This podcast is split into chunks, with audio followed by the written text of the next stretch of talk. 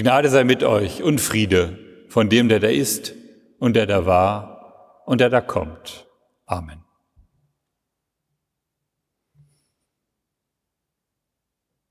(1950) schrieb meine Mutter eine Postkarte von Hörste zu ihrer Verwandten nach Bielefeld. Neulich habe ich sie bei ihr wiedergefunden. Komme am Freitagnachmittag mit dem Zug, dich zu besuchen. Wenn es dir nicht passt, schreibe bitte sofort zurück. Ein Telefon hatten die beiden damals nicht, aber dafür wurde die Post am Vormittag und am Nachmittag ausgetragen. Viele von Ihnen werden das noch kennen, dass Briefe per Hand geschrieben wurden und wissen, was die Bedeutung damals war. Für heutige Jugendliche ist das anders. Ich weiß nicht, ob man sich heute, wie es noch zu meiner Schulzeit üblich war, kleine Zettelchen im Klassenraum schreibt und die einander zusteckt, oder ob das jetzt auch schon mit dem Handy unterm Tisch erledigt wird. In der Bibel sind einige besondere Briefe erhalten, die Christinnen und Christen seit 2000 Jahren regelmäßig lesen und meditieren. Und einer dieser Briefe ist heute unser Predigtext. Um diesen Brief wirklich verstehen zu können, muss man oder möchte ich kurz etwas über die Situation sagen. Im Jahre 597 vor Christus eroberte der babylonische König, den wir unter dem Namen Nebukadnezar II. kennen, Jerusalem. Die Stadt wird geplündert und zerstört. Und wir alle können uns vorstellen, was das für die Menschen damals bedeutet hat, wenn ein Fremdes herkommt, das ganze Getreide, was sie essen wollten und auch das Saatgetreide aufisst, die Stadt zerstört, Gewalt ausübt und unendliches Leid über die Bewohner der Stadt bringt. Wir können uns das vorstellen, wenn wir an Städte heute denken, die unter dem Krieg leiden, wie zum Beispiel Aleppo in Syrien oder Timbuktu in Mali. Oder wir denken an das Leid, was ich immer wieder höre in der Gemeinde bei Besuchen, was Menschen erlebt haben, die Flucht und Vertreibung nach dem Zweiten Weltkrieg erlebt haben. Nebukadnezar, dieser König von Babylon, war für damalige Verhältnisse ein kluger Mann.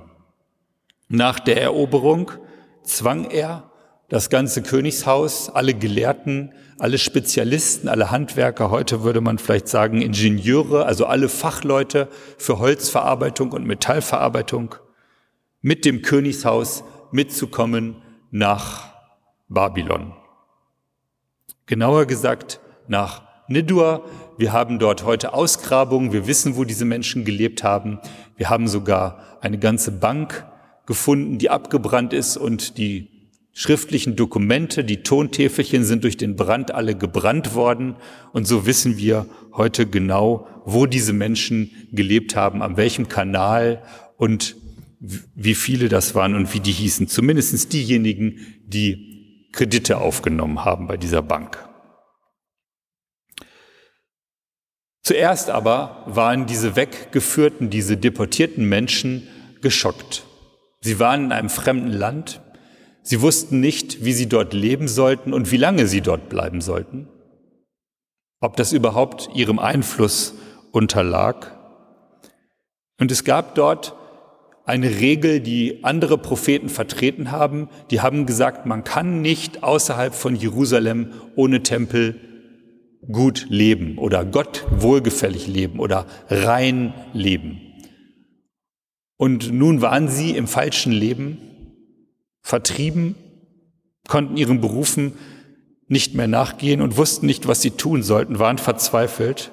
Und in diese Situation hinein bekommen sie einen Brief aus Jerusalem.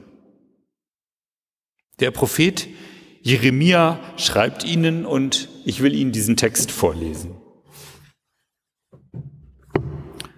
So heißt es bei Jeremia, dies sind die Worte des Briefes, den der Prophet Jeremia von Jerusalem sandte an den Rest der Ältesten, die weggeführt waren, an die Priester und Propheten und das ganze Volk, das Nebukadnezar von Jerusalem nach Babel weggeführt hatte. So spricht der Herr Zebaoth, der Gott Israels, zu allen Weggeführten, die ich von Jerusalem nach Babel habe wegführen lassen. Baut Häuser und wohnt darin. Pflanzt Gärten und esst ihre Früchte. Nehmt euch Frauen und zeugt Söhne und Töchter. Nehmt für eure Söhne Frauen und gebt eure Töchter Männern, dass sie Söhne und Töchter gebären. Mehrt euch dort, dass ihr nicht weniger werdet. Suchet der Stadt Bestes, dahin ich euch habe wegführen lassen, und betet für sie zum Herrn. Denn wenn's ihr wohl geht, so geht's euch auch wohl. Denn so spricht der Herr, wenn für Babel 70 Jahre voll sind, so will ich euch heimsuchen und will mein gnädiges Wort an euch erfüllen, dass ich euch wieder an diesen Ort bringe. Denn ich weiß wohl, was ich für Gedanken über euch habe, spricht der Herr, Gedanken des Friedens und nicht des Leides, dass ich euch gebe Zukunft und Hoffnung. Und wenn ihr mich anrufen und hingehen und mich bitten, und ihr werdet mich anrufen und hingehen und mich bitten, und ich will euch erhören. Und ihr werdet mich suchen und finden, denn wenn ihr mich von ganzem Herzen suchen werdet, so will ich mich von euch finden lassen. So spricht der Herr und will eure Gefangenschaft wenden.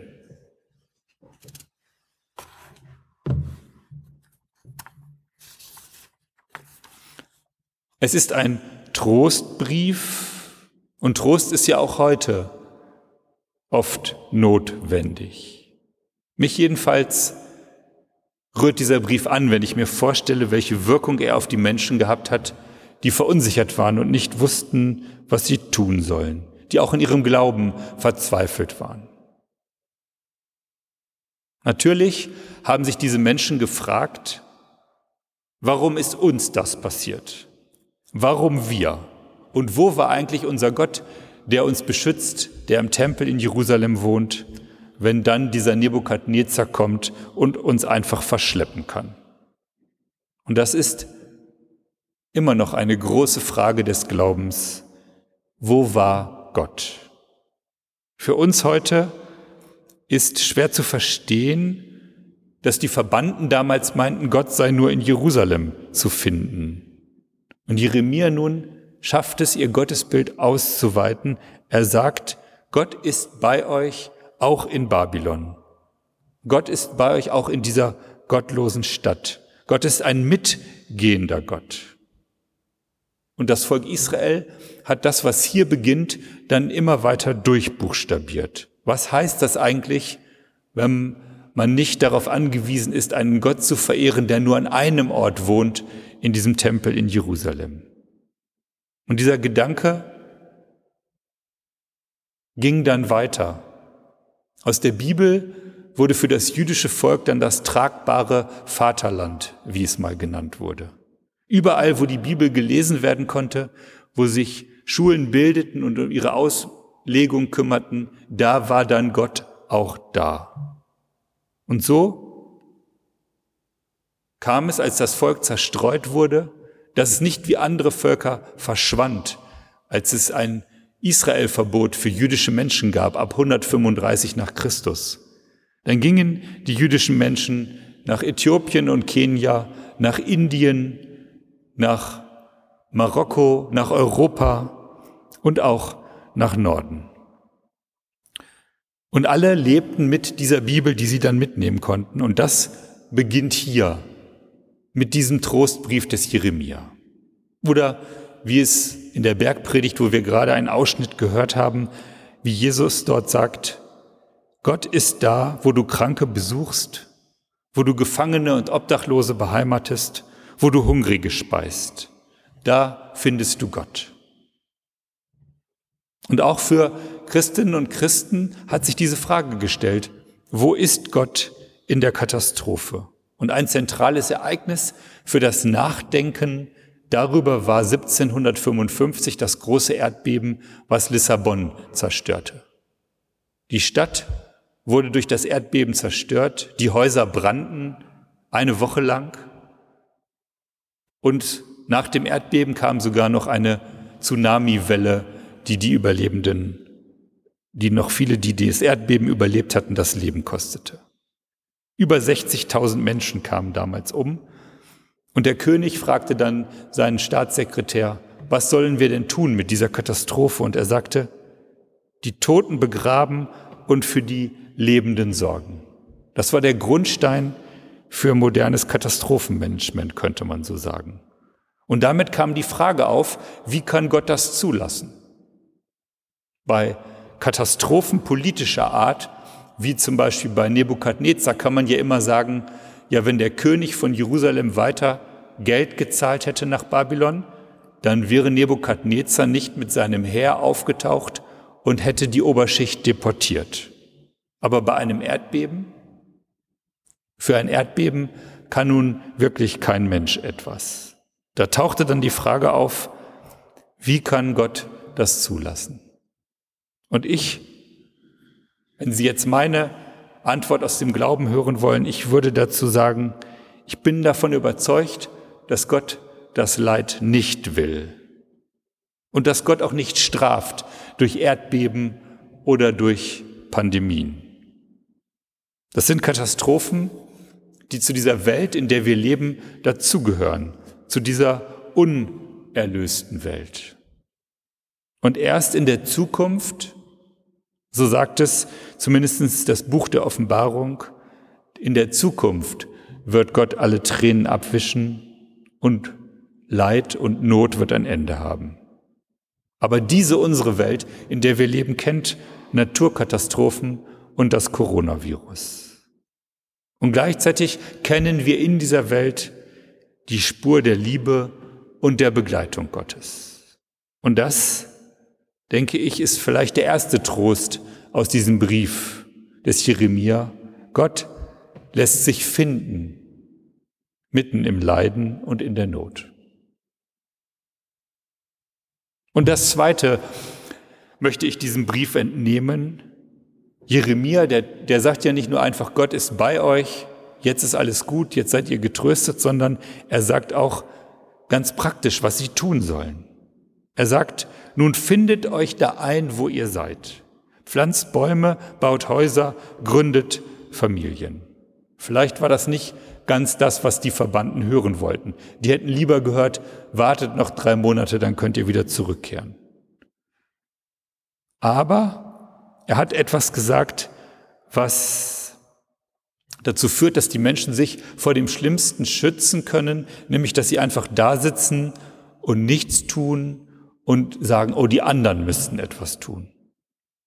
Und ich denke, auch in der Gemeinde begegnet mir es auch und auch in der eigenen Familie unterschiedliche Reaktionen, zum Beispiel auf Flucht und Vertreibung. Da gibt es die Leute, die sind wirklich traumatisiert, die können nichts tun die leben ihr Leben lang weiter dort, wo sie gelebt haben, bevor sie vertrieben wurden.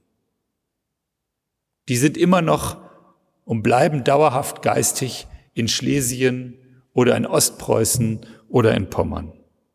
Und dann gibt es andere, die sich schneller auf diese neue Situation einstellen können, die diese Situation als Herausforderung annehmen und in der Gegenwart tun, was sie tun können.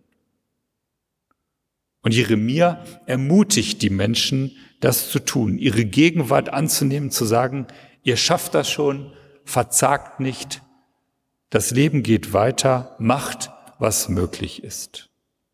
Und manchmal denke ich, kann Pragmatismus auch helfen, indem man erstmal das Notwendige tut und nicht über das große Ganze, das Warum und das Ach nachdenkt, sondern das tut, was am nächsten ist. Und Luther hat diese Frage, wenn wir nicht verstehen, warum es etwas ereignet, hat er gesagt, das ist der Gott, der abgewandte Gott oder der verborgene Gott, der sogenannte Deus absconditus. Wir können das noch nicht verstehen. Vielleicht werden wir es einst verstehen, aber Gott hat auch eine geheimnisvolle Seite. Und so ermutigt Jeremia das zu tun, was für die Stadt am besten ist und zu sagen, beheimatet euch dort, wo ihr seid. Und vielleicht ist das auch etwas, wo man darüber nachdenken kann, was das für Flüchtlinge heute bedeutet. Ob man ihnen auch die Beheimatung erlauben soll oder ob man, wie wir es in der Geschichte von der Bundesrepublik Deutschland getan haben, immer sagen, alle Menschen, die zu uns kommen, sind Gastarbeiter, sind nur begrenzt hier und sollen irgendwann wieder dorthin gehen, wo sie hergekommen sind. Viele Leute nach dem Zweiten Weltkrieg haben hier Heimat gefunden. Nicht nur die Flüchtlinge aus den ehemaligen deutschen Ostgebieten, sondern auch Menschen aus der Türkei, aus Griechenland, aus Italien. Und dann kommt eine dritte Ebene, die ich in diesem Brief von Jeremia sehe. Er bleibt nicht darauf bestehen, dass er sagt, wir beharren auf dem Status quo, sondern er ermutigt zum kritischen Denken. In dem Text steht, die Propheten wurden mitgenommen. Die hatten immer gesagt, jawohl, lieber König, jetzt zahl mal kein Silber mehr nach Jerusalem.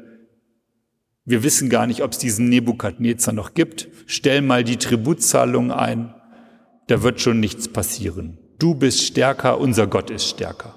Der König hat auf diese Propheten gehört und jetzt war Nebukadnezar nach einigen Jahren doch gekommen.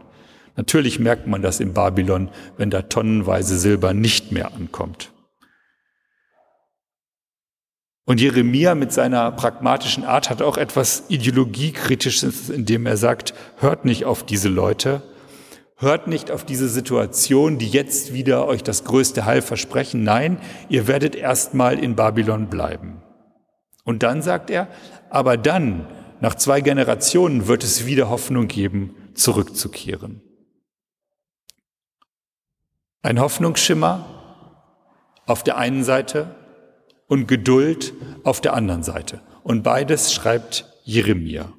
Mich hat das erinnert an einen Brief von Martin Luther. Er bekommt von einem Freund einen Brief, der seines Lebens überdrüssig ist und Selbstmordgedanken hegt.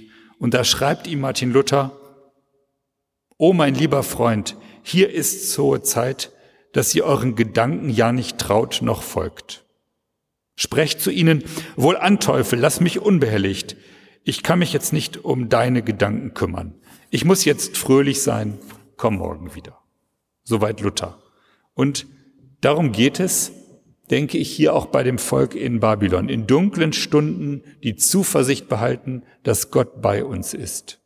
Und dass nicht das wichtig ist, was ich mir für dunkle Gedanken mache, sondern dass das wichtig ist, was Gott von mir denkt. Dass es nämlich Wege und eine Zukunft gibt für mich. Und ich denke, das bedeutet nicht vertrösten im Sinne von den Glauben als Opium des Volkes benutzen, wie es Karl Marx gesagt hat.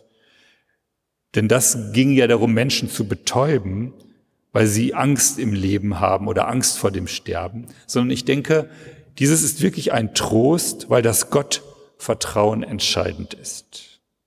Nichts muss bleiben, wie es ist. Es gibt immer wieder Veränderungen im Leben, die uns durchaus überraschen können. Dafür steht hier Jeremia ein. Und ich denke, insgesamt ist dies hier ein Gottestrost, den wir weitergeben können. Nicht vertröstend im Sinne von Schwamm drüber, aber Kraft geben, damit wir uns einmischen als Christinnen und Christen, damit diese Welt, die manchmal trostlos scheint, nicht trostlos bleibt und wir etwas davon weitersagen können, dass Gott sie trösten will. Wir können ertragen, wie es ist. Mit Gottes Hilfe gibt er uns dazu die Kraft. Aber nichts muss bleiben, wie es ist. Wir können hinschauen auf all das Leid in der Welt und doch ermutigt bleiben, dass sich etwas ändern kann. Ja, dass wir auch etwas ändern können mit unserer Kraft und mit Gottes Hilfe, denn Gott will diese Welt mit uns verändern bis eines Tages in Gottes Zukunft tatsächlich endlich alle Tränen abgewischt werden und Not und Leid und Geschrei und der Tod ein Ende haben werden. Das finde ich wirklich trostreich. Amen.